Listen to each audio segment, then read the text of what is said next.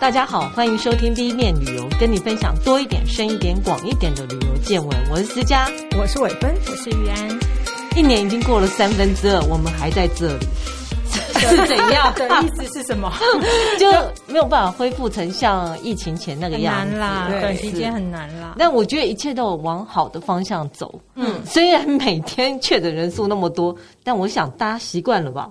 就啊，算了，就尽量开放。最近啊，我就看到长荣说十月他要开米兰、慕尼黑、巴厘岛的直飞航班了。嗯，我说嗯，那就是大家都很看好，即将要就是真的可以出国旅行了。那我们这个月的旅游大小事啊，当然还是分几四个部分嘛。那第一个部分就是讲一些跟疫情相关的，嗯，比如像说好，大家出国了，那现在就要考虑旅游平安险这件事。听说啊，上次的防疫险啊，惨赔统计是六百五十五亿。嗯嗯，对，真的很惨。所以这也是为什么旅游平安险他们就真的把法定传染病这一块拉掉。对，然后可是金管会是是说，如果没有旅游平安险，如果我们真的要准备出团，团客是出不去的，因为太危险。所以在沟通之后，九月新上市的公版嗯的。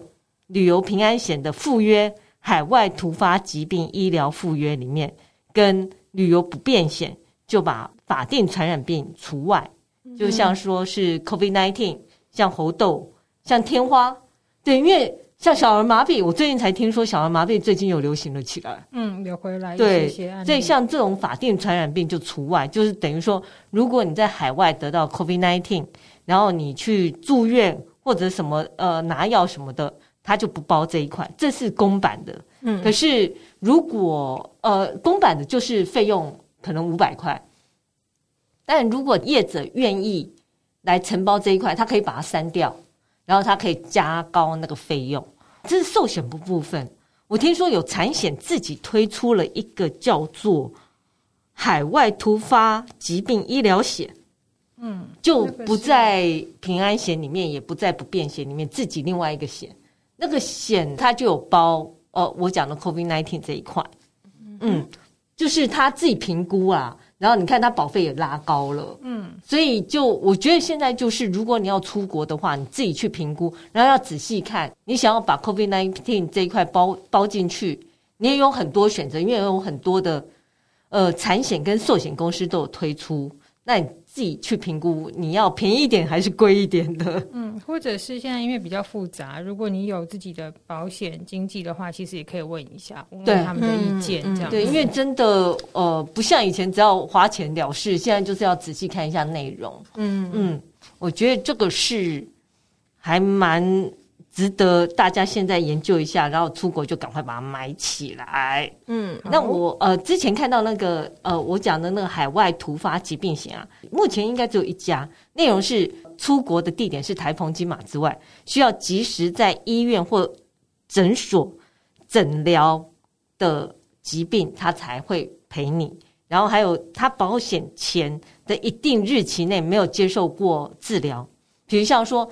如果你已经得过 COVID-19，你在国外你又接受这样的治疗，他就他就不付这笔钱。所以我不知道这样长新冠算不算？不算。对对，嗯，所以现在长新冠目前都没有一个。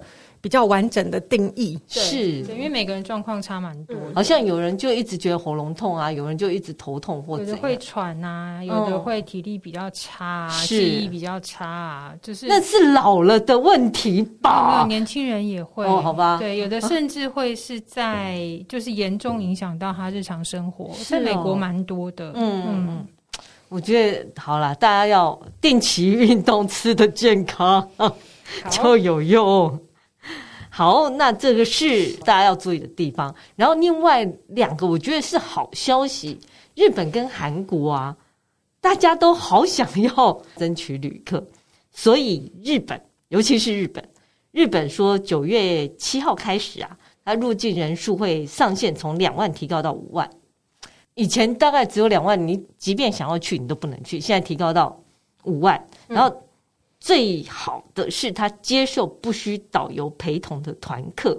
这是什么意思？小团自由行吧，就三个人、五个人这样子的。呃，我看了一下观光局的解释，是机加酒自由行就可以。嗯哼，因为它背后是说，如果你买机加酒，台湾的旅行社可以帮你请当地的旅行社担保。嗯，其实团客的重点就是要有当地的旅行社担保。对，所以机加酒自由行就是 OK，没有问题。嗯，大家可以现在开始努力了。然后他还有另外一个，就是说打三剂，确定打三剂疫苗的就不需要 PCR 阴性检测。嗯哼，我觉得这也是相当棒的啦。哦，那另外一个韩国呢，几乎是跟日本同一天宣布，他九月三号开始啊，就不管你有没有打满三剂，不像日本，日本还要三剂。嗯，他不管有没有打满三剂，他都不需要 PCR 阴性检测，这很好。可是他隔天需要。裁剪，嗯，对，还是需要裁剪证明。隔天是的，然后他在八月五，我觉得也是默默的就开放了免签。他本来是八月四号到八月底开放日本、台湾跟澳门入境免签，然后本来只是实验嘛，可是刚好也是在前阵子就公布，就这个实验会一直延长到十月底，所以现在就是等于你。起飞前七十二小时，你上网填报就可以免签入境。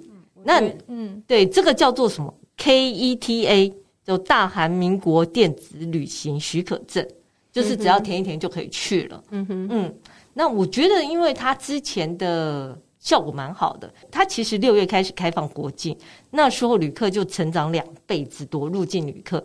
台湾成长。是两百六十六点五，等于是他从台湾去去韩国的。嗯，我觉得当然，因为前一年没有人去啊。然后七月份，他外国人入境大概是二十六点三万，也是比前一年成长两百一十八。嗯，还有一个是韩流啊，你知道他们现在那个什么男团？BTS 对，光是抢那个周边的住宿跟他演唱会就不得了。听我妹妹讲说，她有一个朋友现在已经也在韩国参加一个明星的签唱会。大家真的很迷耶！原子少年努力好吗？希望原子少年努力一点，让世界各国来台湾来抢这个演唱会，因为他们人更多。哦，那。现在就讲到欧美，欧美因为开放比较早，就在前一阵子造成很多混乱。比如像是因为机场的安检过通关需要更长的时间，因为人排队嘛，所以很多人因此错过班机。嗯，然后还有行李遗失。我还看到一则新闻是说，达美航空甚至于要包机把一千个行李送回美国。嗯，就是这些了。对，我说包机送行李。是会这么惨？对，就是这么惨，这么乱这样。对，所以伦敦机场啊，我们前阵子有讲说，它就是控管出境的人数。嗯，它这个从本来是到九月嘛，它现在一直延长到十月。嗯哼，它一天只接受十万人出境，所以这个是比较好的，而且至少他们希望这样是可以。维持服务的品质，嗯、不要在之前那个乱大乱象，其实大家都是怨声载道，这样其实是很可怕的。因为缺工问题还没有解决啊。嗯，是啊，我觉得，而且也不止伦敦的希斯洛机场，荷兰的史基普机场也是，都是有控管出境人数。嗯嗯，那他的出境人数，他现在有抓九月，他最多只能接受六万七千五百人出境。十月它就增加两千，是六万九千五百人出境，这都是为了维持服务的品质。嗯，然后不然这样实在是太可怕，大家就塞在那边，让班机也班机也载不到人，因为人上不了飞机，然后也拿不到行李。不过希斯洛机场这个是只有控管出境人数，然后就入境的部分是没有管制的。入境的我就觉得还好，因为入境它就可能不需要。管他那个飞机赶不上飞机这件事情，嗯嗯嗯，嗯甚至于你知道史基普机场啊，就那一阵子太乱。他说，如果在四月二十三号到八月十一号，有很多因为安检过通关时间过长误了班机的人，他有考虑要有补偿的措施。嗯，我觉得也是应该，因为误了班机，你要等下一班，说不定下一班又满，不知道什么时候才上得了飞机。这里也分享一下，美国今年啊，就是在这一段期间。它其实取消了十万个架次，嗯，也是因为太乱，然后有一百万班次的航班延误，嗯，所以他们其实整个美国像联合航空啊、美国航空都在调整它的秋季航班，嗯，因为就是要汲取教训，嗯嗯，是的啊、哦，这件事大家也要记在心里。如果台湾真的开放的话，桃园机场加油好吗？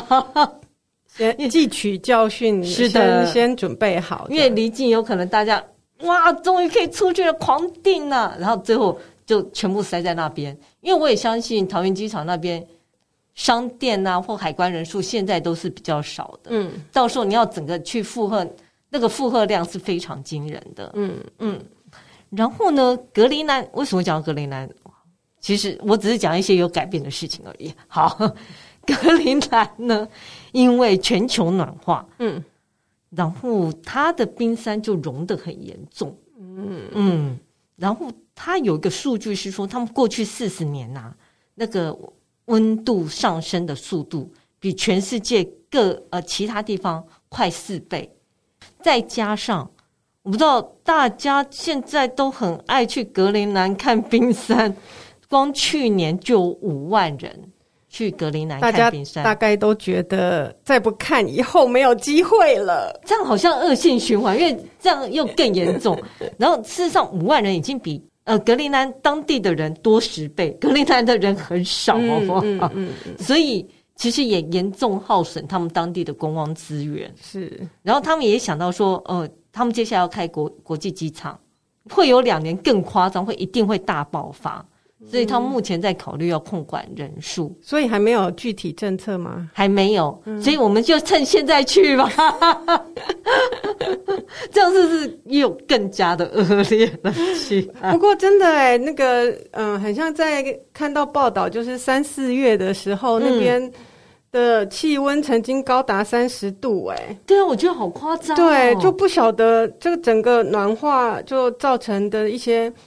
效果很像不是我们原本想象那样而已，对的，也许因为这样会有别的事情发生，你知道吗？啊，所以就是、人是可以提，整个生态都因此调试了过来，所以现在就变成了，如果那边整个北极都是融化的，它就变成一个新的航线，那新的矿产，嗯、虽然它变成一个新的。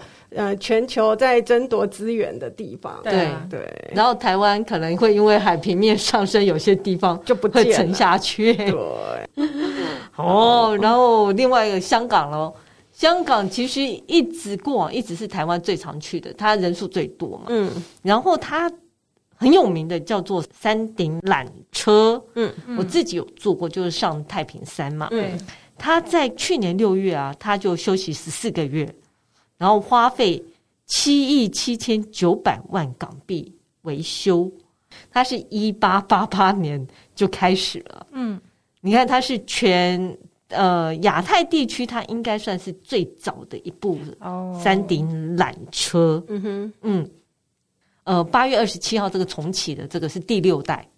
OK，然后这个第六代，它是说它的载客数会比过去比较多，过去只有一百二。它现在变成两百一，然后它有全景的玻璃窗，所以你在上山上山对的时候，你可以看到香港全景。所以它是整个车厢都换掉了，对对。然后它的外观，它也涂上那个绿色的，嗯、这是向过去的第三代、第四代致敬。哦，嗯，那即日起呢，它有推出一个优惠，一直到十月底啊，来回六十六块港币。这个叫做感谢香港通行证，我想这什么什么 slogan 啊？就这个通行证，反正就是六十六块了，然后比原价便宜二十二块。山下的那个中环的呃缆车站，它也做了一个整修，所以现在在那边你可以看到第一代缆车的复刻版，所以可以拍照，我觉得还不错。那过去在二零二一年之前，就是在它。停开就就呃，等于是停止修复的时候，之前他每年呐、我可以说，嗯、每年他会载客量到六百万人次，其实很惊人。因为我想每个人到香港去，大概都会搭一次，而且呃，我这里也分享一下，香港在二零一八年的国际旅客有六千五百万人，可是到去年的时候只有十三万四千人，是可以理解。可是你看这个差距就真的很大，这也难怪说，如果大家有机会在呃疫情过后去香港，一定会发现有很多改变，有一些店啊或怎样都不见了。不过，那个他们那个米其林还是很多，大家还是可以去吃一下啊。这就是因为疫情，因为环境有改变的一些呃 update。嗯哼，所以我们接下来啊，就会我们要给自己一点信心，就是要看一些新的东西，看有没有什么新的。嗯，真的好正面哦。是，而且我觉得很高兴的，吉普力公园要开了。对呀，这真的好振奋哦。是，而且我们也可以去日本了，表示我们现在就可以上网去预定了。你讲的好像你已经订票了。是，它是十一月开幕嘛？嗯，八月十号它就已经开放预约了，对，在线上预约。然后它是每个月十号。开放预约，所以你九月十号你可以预约十二月的，嗯，十月十号你就预约一月份的。啊，如果你没有预约，如果被抢满的话，它其实会在隔个月，比如像八月十号预约被抢满，啊，你到九月的时候，九月五号的时候，它会在他们日本当地的便利超商有一个那个像 iPhone 那种东西，对，呃，卖票，对对，可是那个就是要有。有人在日本帮你抢票，嗯。嗯、对，可是因为你抢的还是十一月，你不可能九月去 吃到十一月去一次，所以还是想办法在网络上抢票。嗯，嗯，之前我记得有一些呃三英的吉普力，嗯、那个时候是有之前是有一些旅行社会帮你订票。订票，哦，对，所以我们可以期待一下，在网络上找一下，搞不好会有这一些服务，他可能。会收取一些服务费，这样子。嗯，嗯，嗯，然后我我自己有点好奇，说吉普力美术馆跟吉普力公园差在哪里？玉安是去过美术馆吗？三鹰那个，对，它的内容是什么啊？其实它进去就是，主要是它有重现它一些场景嘛，嗯、然后工作的样子是是部分啦，是然后有一些工作室，还有一些原画，嗯、然后。其实最有趣的是，可以在他的那个小的放映厅里面看电影特别版的。哦，OK，嗯，然后他那个门票又做的非常的精致，这样子。就然后你在他的那个动画里面看到的一些人物也会在那边出现，但不是真的人啦，就是塑像或什么的。嗯，像例如那个《天空之城》里面的那个机器人嘛。哦哦哦，对，就是最常出现在大家的照片上，他就在那个建筑物的最最上面。是，对，那个吉普力美术馆啊，它是二零零一年六月开幕的，然后在东京，其实锁定的他们是动画美术馆，所以它应该会呈现比较多的原稿，嗯。呃，就是他作画的一些历程。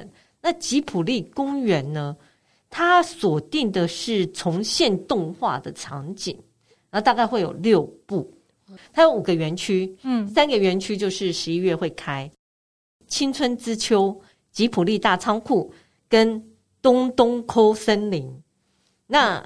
青春之丘就是天空之城跟霍尔的呃城移动城堡，嗯嗯，它会有一个电梯塔，嗯、你上了电梯，你就可以俯瞰全部的吉普力公园的全景。那吉普力大仓库呢，就是主要的展示区，它里面就会很有趣，它会有那个飞船，嗯，哎，那是哪一部啊？天空之城嘛，天空之城的飞船，嗯，然后它还有那个龙猫里面那一棵大树。嗯，然后还会有汤婆婆的办公室，里面还会有龙猫那个巴士。我就觉得很有趣的是，不思议的街道，基本上就是《神隐少女》里面那个他爸妈去吃一吃，然后变成猪的那一条街道。嗯嗯嗯。然后另外一个东东抠森林，我发现很多人不知道东东抠是什么。东东抠基本上是呢，它是一个俚语，算俚语吗？方言。它的意思是篝火，然后当初呢，在龙猫里面有一个小梅，嗯，小梅跟小月，对，反正就是那个姐妹嘛，对。然后他们不是对着一个种子，希望它发芽，它在那边跳舞，那个就叫东东抠之舞。嗯。哦，所以这个森林就是东东抠森林。吉普力公园是宫崎骏跟呃吉普力跟爱知县合一起，这叫什么？共同合作的一个案子。嗯，那宫崎骏有要求，在盖这个公园的时候不能砍任何一棵树。OK，所以你会看到那个东东抠森林，其实就是一个很漂亮的森林。个人就有点好奇，吉普力这三个字到底是怎么来的？好，我就查了一下。它叫 Ghibli，嗯，它的意思是撒哈拉沙漠上吹的热风，就是因为呢，宫崎骏是一个飞机迷，Ghibli 在二二战期间呢、啊，意大利的侦察机的名字，所以他就用了这个名字。哦、你如果呢查 Ghibli 在 Google 上，你会发现一件更有趣的事情是玛莎拉蒂。有 Ghibli 系列哦，好 Ghibli，你查这个字会出现两个结果，一个就是宫崎骏，一个就是玛莎拉蒂哦。那玛莎拉蒂它有三款车 都是 Ghibli 系列，Ghibli 基本上是一个利比亚地区用的阿拉伯文。嗯哼，然后玛莎拉蒂的解释其实也跟宫崎骏解释差不多，它是指撒拉。拉沙漠上吹来西呃，他的西南风又干又热。听说宫崎骏也希望他的工作室可以为日本的动画界吹来一阵风哦。对，这是他自己的期许。那他对飞机的痴迷也可以展现在红珠对红珠上面，你是可以看出这个轨迹。不过红珠倒是没有出现在这个吉普力森公园里面。另外一件事是要提醒大家，它。这三个园区啊，各自收费。嗯、oh. 嗯，它不是一票通到底，各自要付费。Oh. 然后费用，我我觉得不太贵，可是它有分什么时候去的价钱，就是比如像周间去比较贵一点，oh, 然后还有年龄，对，所以大家要注意一下。嗯。这个是吉普力的部分。官网上面有中文或英文的资讯吗？还是都是日文？我目前看到都是日文，都是日文。但大家要善用 Google Translation，嗯、就想办法这样预定一下。嗯，好。好，那我另外一个要讲是阿育吠陀签证。嗯，为什么要讲这个呢？我看到日印度推这个，然后想哈，印度居然在推这个，就是医疗旅游已经变成一个趋势。不是只到泰国或到韩国做医美那一块哦，那个也是一个，那个也是啊。而且你看人家工作一个医美需要多久的时间？其实也不是只有医美，应该已经有十多年了。其实东南亚就是马来西亚跟泰国，他们有很多这种所谓的算医疗旅游吧，就是有很多中东国家的人，他们几乎就是买整个。健康检查哦哦哦，整组健康检查。听听说台湾也打算，然后因为他们前面的检查，后面就会包一些行程旅行。对对对，嗯，所以呃，印度推这个阿育吠陀签证也是会比较，我猜他就会给他比较长一点的时间，然后给他一个 package。嗯，那啊，就是外呃海外旅客就用这个，然后这个目前还没有还没有通过。然后预计是这几个月会通过，他们还在讨论中。对，可是印度会觉得自己在这一个这一块身心灵的治疗方面占有利基。是啊，因为其实你看，他们从瑜伽是的，然后阿育吠陀的疗法、SPA，它其实要包出这样子的 package 不是很对，不是很难的事情。的确是，而且他们要推的呃。slogan 是 Heal in India，嗯，就是在印度得到疗愈，嗯嗯嗯。好，我讲一下阿育吠陀这件事。我翻的是阿育吠陀签证，可是事实上它是 Ayush Visa，嗯，A Y U S H。Ayush 其实包括的内容包括阿育吠陀的疗法嘛，嗯，瑜伽，嗯，自然医学，还有尤纳里、尤纳尼、尤纳尼这个字是波斯波斯阿拉伯那边的疗法，然后是。源自希腊的古医学，还有一个叫希达疗法，嗯，还有一个叫顺势疗法，嗯。那我我个人其实前面都是呃，等于印度这边流行的疗法。我对顺势疗法这件事觉得很好奇，所以我也查了一下什么是顺势疗法。这是一个很神奇的疗法。它的意思是：好，如果呢你在切洋葱的时候，你会打喷嚏跟流鼻水，那你日后在外面，你不要感冒了，你就打喷嚏跟流鼻水，你就可以用洋葱来治疗它。了解这个意思吗？你哦，你因为这件事发生了这个症状，你以后有这个症状，你就可以用那一个东西顺势的把它医好。只是那个洋葱必须要稀释掉，这叫做以铜制铜。就像韩国的以冷制冷，以热制热意思。对，这叫顺势疗法。好，这个都包在这个他们所谓的阿育吠陀疗法里面。嗯，然后他们希望说，他们规划可以用传统的药草跟这些现代的医学结合出来，可以会有比较多的 package 出来。嗯，然后包括养生啊、灵性啊、瑜伽啊，对，对，然后他们事实上在印度。这类的中心已经很多了，嗯，大部分集中在嗯、呃、南部跟西西南部跟南部这一块，果阿那一带，对，果阿什么克拉拉、克拉拉、阿纳塔卡班、马哈拉什特拉，大概都是在这一块。我觉得如果真的会通过这个疗法的话，大家可以试试看。像那个嗯阿育吠陀疗法就跟一般的疗法不太一样，不晓得。嗯，但就是听众有没有人去体验过？它其实主要是针对着你的眉间，都会提到什么脉轮啊、心轮啊对对对对对对这些。对，对，是一个可能要先稍微了解一下他们那个背后的逻辑的一个一个疗法，蛮有趣的。基本上我觉得被精油按摩很舒服，所以就来试试看。嗯、然后因为这样，我居然又很无聊去查了一下，全球的瑜伽首都在哪？其实就在印度北部一个喜马拉雅山下。什么叫瑜伽首都啊？那就 Yoga Capital of the World，就是最多瑜伽老师或者是训练中心，训练中心很多。哦、然后它叫做瑞斯凯斯。呃，Rishikesh 对对，然后这个地方其实它禁烟禁酒，而且还禁用塑胶袋。嗯，这整个地区都吃素。嗯，然后有非常多的瑜伽中心，基本上很多人练瑜伽的人都会去那边朝圣。所以如果真的整个推起来的话，它这个签证时间够长，你就可以进行。身心灵全然的疗愈啊！他有说他的那个签证时间有多多久吗？目前还没有，他们只是规划这个叫做呃，这个这个签证，然后预计在这几个月会通过。哦、嗯，如果通过再跟大家讲。我觉得我个人也是想试试看啊，传统疗法、嗯、就是按摩很爽啊。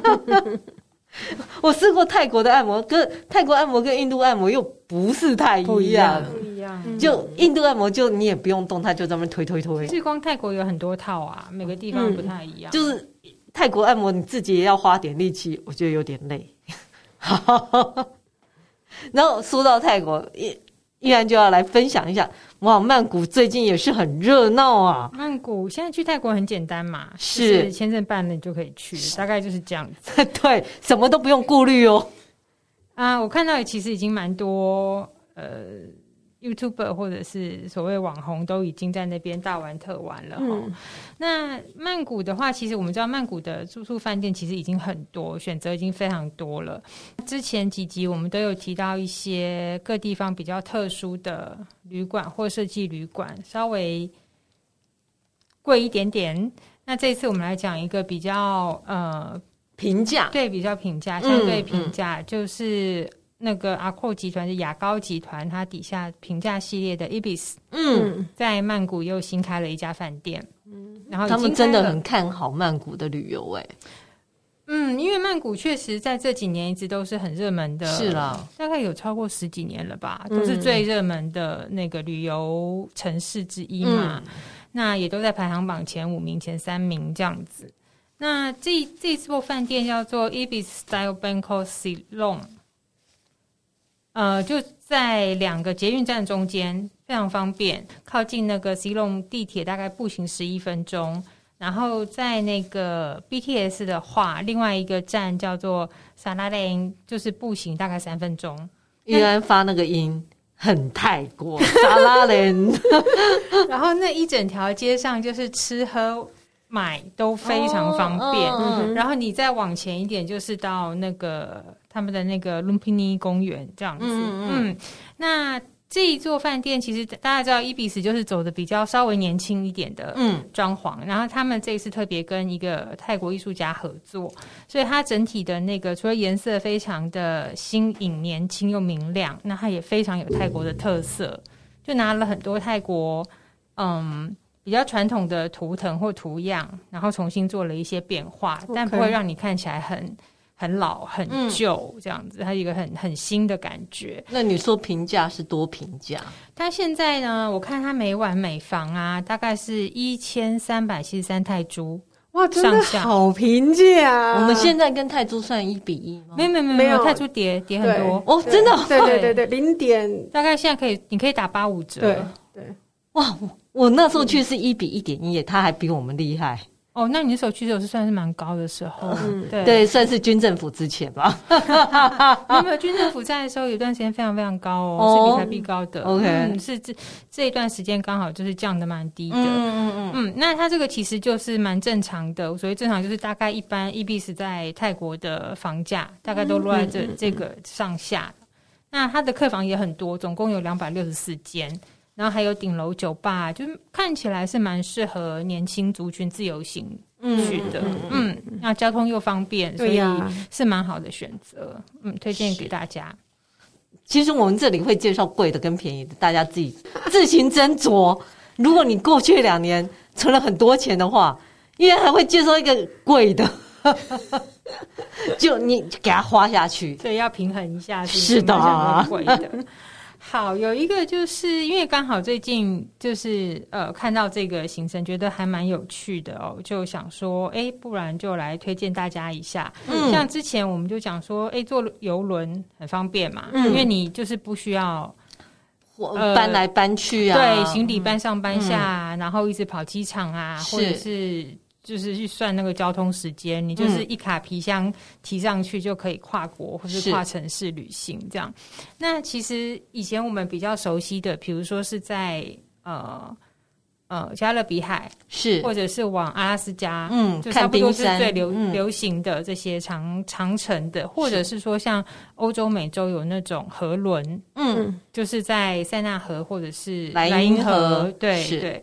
那我今天要介就是介绍这个呢，它其实这家公司它应该叫做什么？翡翠游轮吗？但不是翡翠公主号那个公司，哦、是另外一家 Emirate。嗯，Azura，这是他的船，这个船型的名字。哦、是。那他之前也是比较呃，主要是在推欧美的河轮，嗯呃，各种河轮行程，OK，包括跨国这样子。那他现在是在二零二一年去年一月刚下水起航的，就是刚刚思佳念的那个哦，Emirate Azura，谢谢。它是比较偏向在小型的、更小型的游轮跟游艇之间，嗯嗯，他们叫做 Yacht Cruise。嗯，那它这这一艘。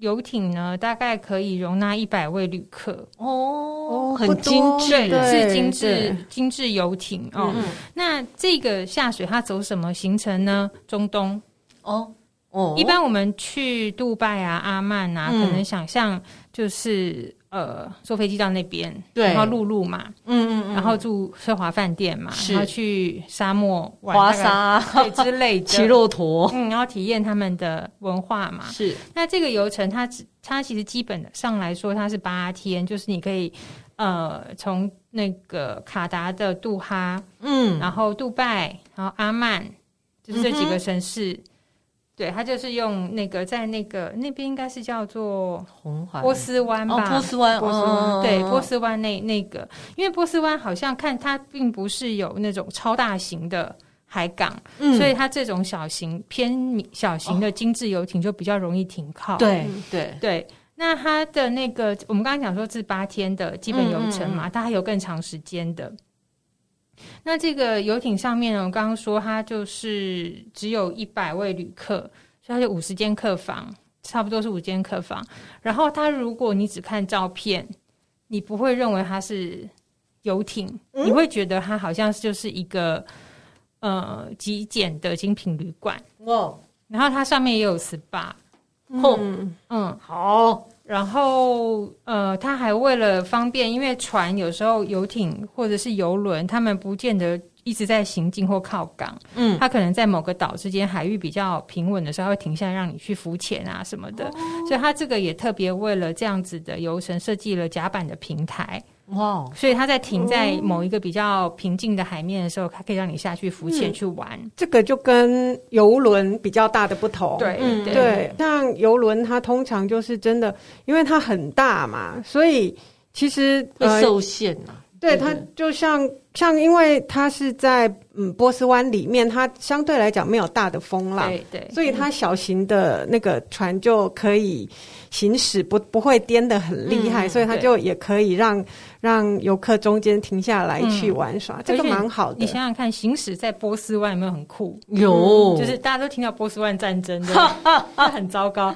就其实那边有很多景点可以玩。其实我觉得它这个行程，我觉得呃，在它除了就是我们知道就是这种跨城市的游艇行程啊，通常就会有岸上行程嘛。嗯，那它也都有包在里头。我觉得里面我最好奇、最想去的。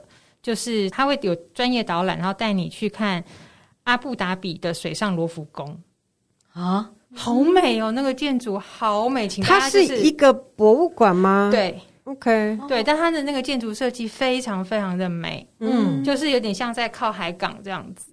对，大家可以去 Google 查一下，就是阿布达比罗浮宫。嗯哼，对，看了就哦，那那我我不搭这个游艇，但是我还是很想去。我还以为你要讲是因为。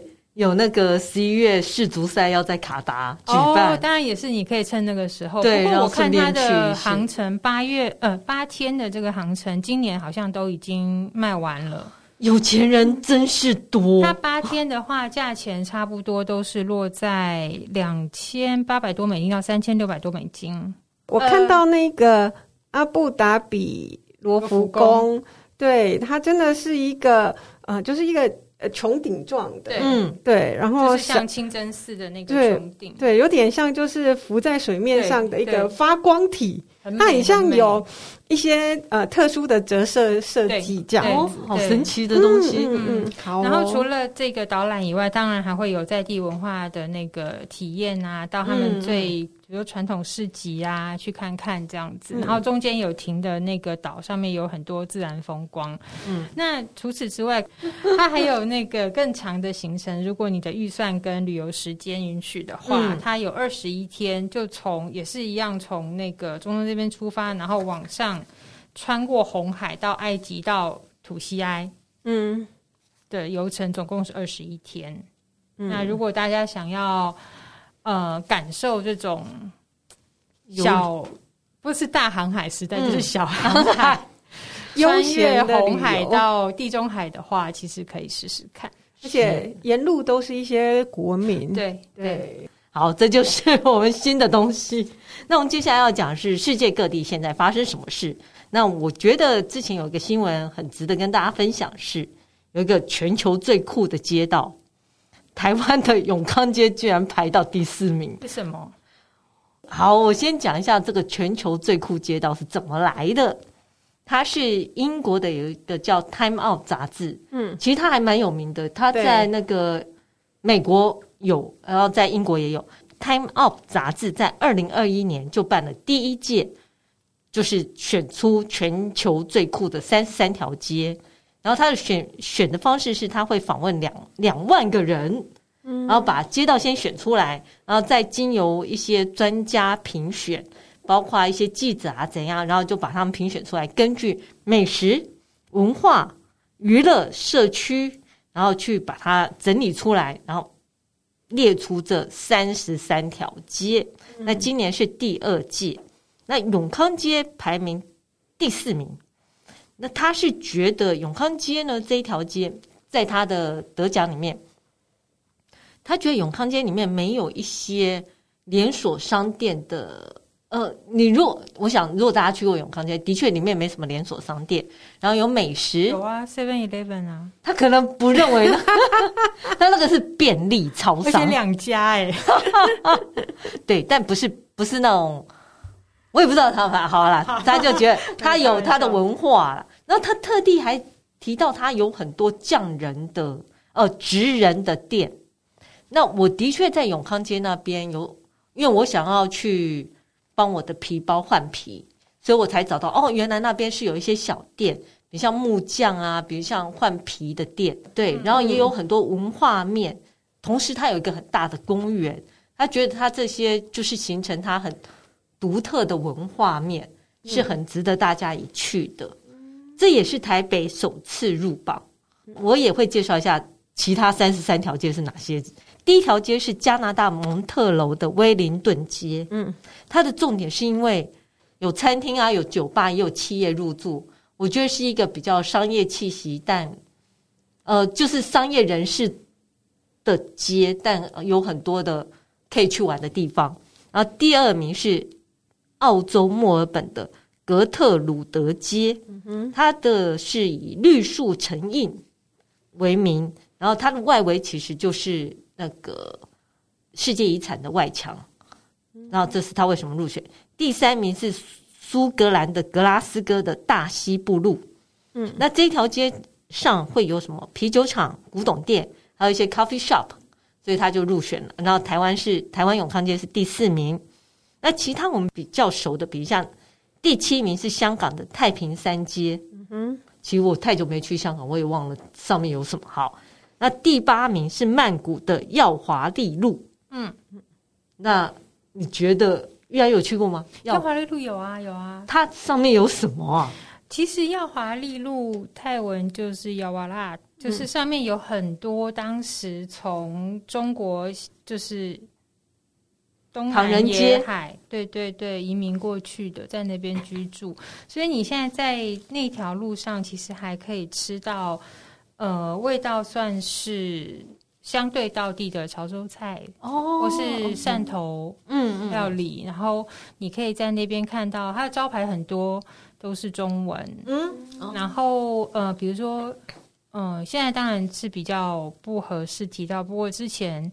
很有名的一些什么鱼翅啊、燕窝啦，嗯、okay 呃，中式的热炒海鲜啊，嗯，那边很多，还有一些面点小吃这样子。嗯、然后那边还有一家很有名的店，是专门卖烤鸭胸啊，就是它比较多，就是呃美食。以以华人习惯的美食，或者是像中药店，嗯，还有哦，对，中药店这种东西，应该英国人会觉得很卖干货的，就是像大道城那些，对对对，那些南北货的地方，对，是比较嗯风格非常明显的，就很异异国风情。对，然后呃，它也有很多什么。青草茶店啊，就是这种你会对我们来讲有点相对熟悉的嗯店家在那边出现，嗯，嗯感觉真的好像大道城的某条街，但是它更窄一点。不过，嗯 Okay.、呃，我记得前几年那边好像正在新建新的捷运站，嗯嗯嗯，好像已经盖好了，就之后去会更方便这样子。对，因为这个呃。票选的呃选的人是英国人，我觉得这对他们应该是非常有吸引力的。嗯嗯。嗯然后第四、第十名是旧金山的 High Street。嗯嗯。因为旧金山这个地方有很多彩虹旗啊，然后有很多有趣的商店，我觉得也是可以接受。二十五名是东京的神乐坂，然后二十九名是纽约的麦克杜格兰街。因为它是以街来讲，也许大家不熟。其实这条街它就位于格林格林威治街跟苏 SOHO 区的中间，所以他觉得这条街是很很好逛的。嗯，然后三十三名最后一名是新加坡丹戎巴葛的艾佛顿路。嗯嗯，我大家不妨可以从英国人的角度来看看这些街。如果可以出去旅游的话，就去逛一逛。我觉得还蛮有趣的。嗯、其实他在榜上第五名，哥本哈根，韦芬也去过嘛，嗯、那一条街就也很美哦。对，嗯、就是历史建筑嘛？如果你喜欢乔治杰森啊，你喜欢精品街，对，但是它那个建筑也都蛮旧的，保维持的非常好。然后像哥本哈根爵士节啊什么的，在那边也都会有活动。嗯，嗯因为它是全球最酷的三十三条街，它是以城市为主，嗯，所以你就可以这样去也。我觉得比较符合一般人出去玩的特性。嗯嗯。然后另外一件事是有关，你知道我们上个月不是米其林才刚公布吗？其实世界上有很多的排行榜，居然也有一个叫世界五十大汤品。对，其实就是像刚刚选出这些什么全球最酷街道啊，全球最厉害咖啡啊，最厉害什么城市好，就是反正这种评选就是给人一个方向嘛，对，你就当个参考嘛。是啊。那这一个新闻出来的时候啊，就是呃，大家就会去去查说，哎，到底是哪一个单位把它选出来？比如说，我们看旅游会看嗯那个 Travel and Leisure 啊，或者是康泰纳仕这种国际型的评论这样子。那美食的话，大家就是看米其林嘛。是。那这个出来的时候，它是一家叫做 Taste Atlas 的网站。嗯。嗯那我去看了一下，其实这个网站蛮实用的哦。就是我们先不说它是怎么评选出来这个五十大所谓五十大汤品或五十大汤品，我觉得好神奇哦。可是它专门就是介绍全球各地各国的传统小吃哦，而且它介绍以外，它还会告诉你大致的。材料，它使用哪些食材，嗯、然后用比较可爱的方式做。它的网站非常干净，嗯，然后有评分，嗯，然后下面还有相关店家推荐，好认真。哦，那如果你登录那个网站的话，嗯、你还可以就是加入评分这样子，嗯嗯对。那他选出来这五十大汤品呢，第一名是清迈咖喱面，呃，对，大家翻咖喱面或者翻成呃泰北京面。金面黄金那个金，因为它颜色是因为有咖喱粉跟姜黄，就是颜色是金黄色的。然后它因为那个面体是鸡蛋面，也是偏黄色。那上面炸的酥酥的面条也是金黄色。哦，它的面条是炸的，呃，上面的点缀的缀上去的，它本体的是软的鸡蛋面。是对对。那它居然是第一名，对，它第一名。对，我最喜欢的冬阴竟然不是第一名。呃，东阳是在第十二名，也不错，也不错，入选。然后我们来看一下它的前五名哈，嗯，你会你就会知道说这个汤其实应该叫汤头，不是汤品，因为我们印象的汤就是汤汤水水。欧美人的话，他们的汤是用吃的。他们对对对，对他们的动词是用的是吃哦，汤面它都算是。对，我们看一下它的排名，它的第二名是芬兰奶油鲑鱼汤，哦，这就比较知道说是汤嘛。嗯嗯。然后第三名呢是苏格兰汤，它是用一种叫做烟熏黑线鳕鳕鱼，嗯，土豆跟洋葱做起来的，是苏格兰东北部的日常菜。嗯嗯。然后第四名，日本的。豚骨拉面。啊，哦，他把这个也放进去汤因为你想看第一名，其实他选出来的第一名，清迈的汤面了，对，他其实也不能算是真的完。我现在才想起，外国没有汤面这件事，哎，他们不会把面放在汤里面。好，然后第五名是在西斯拉夫国家跟白俄罗斯，有这个国家，他们那边做的就是用发酵谷物。去做的汤，应该也是属于比较像是浓汤类的。哦，对，嗯，那你会想说台湾有没有上榜？有，第三十三名牛肉面。对，哦，OK，怎么没有是酸辣汤呢？感觉应该是个大卤面之类的。我觉得是，我觉得酸辣汤的口感很太特别了，对他们来讲，的确是。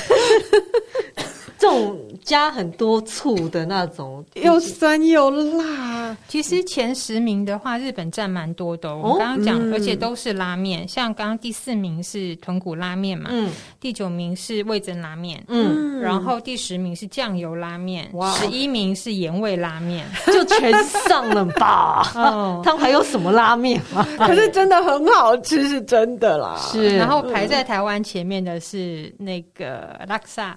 啊，我很喜欢那个雕沙拉拉乐沙。乐沙，对，就它也是椰浆很多啊，南洋的，对，我很喜欢那个味道。嗯，然后这个名单出来的时候，当然泰国人就是高兴啊，开心啊，哦，就对，就是哦，有上榜这样子，是啊。但是在泰国外国人就说啊，为什么？汤？它不是面吗？就是你在亚洲。国家待了，你就跟我们的的疑惑是一样的。对，对。然后也有会说这什么单位啊之类的。但是总之就是，我觉得不管他是怎么被，因为他也没有很仔细解释说为什么他被评选第一名，到底是网友票选还是他们有特别一组人去选出来。但我去看了一下这个网站，我觉得还蛮有参考价值的。就是如果大家很喜欢到世界各地去找小吃的话，他介绍的算是非常详尽。我把它 bookmark 起来了。好，那另外一个是网络追追追，因为啊，台南这次完全没有星级入榜，嗯，所以我觉得大家就对这整件事有一些想法。但我们想说啊，算了，世界上不是只有米其林，好不好？世界上还有很多各式各样的美食品鉴。像刚刚玉安讲的是食物本身，那我另外找到一个是叫做 Fifteen Top Pizza Asia Pacific，就是全世界最好的五十个披萨。嗯，它就是以店为主，比较像米其林。我觉得很有趣，是因为它大概是二零一七年才开始的。他先从先选的是意大利的 Top 五十个披萨，我觉得他胆子很大，可信度很高，因为意大利就是披萨的发源地。虽然我们也曾经讲过，它其实是源自什么什么葱油饼之类的。但我们还是要相信它是意大利做的，然后后来才扩及到其他的国家，比如像他就开始介绍呃欧洲的欧洲的 Top Fifty，还有像美国的 Top Fifty，然后慢慢的今年才介绍到亚太的 Top Fifty。那我这个主办的单位呢，是一个免费的线上美食导览，跟汤品很像，可是他在意大利这个地方是有。三个听说非常有名的美食记者有背书，或者甚至于他们共同经营，我也不知道。反正他们都很推荐这个评鉴。那这一次是亚太区的 Top Fifty 披萨是在曼谷举办的，嗯哼，颁奖典礼。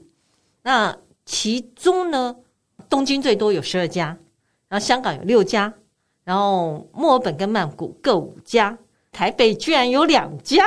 嗯，没想到台北的披萨这么有名。台北的披萨很好吃啊。对，然后是哪两家？我先介绍一下，先卖个关子。我先介绍一下他怎么评选的。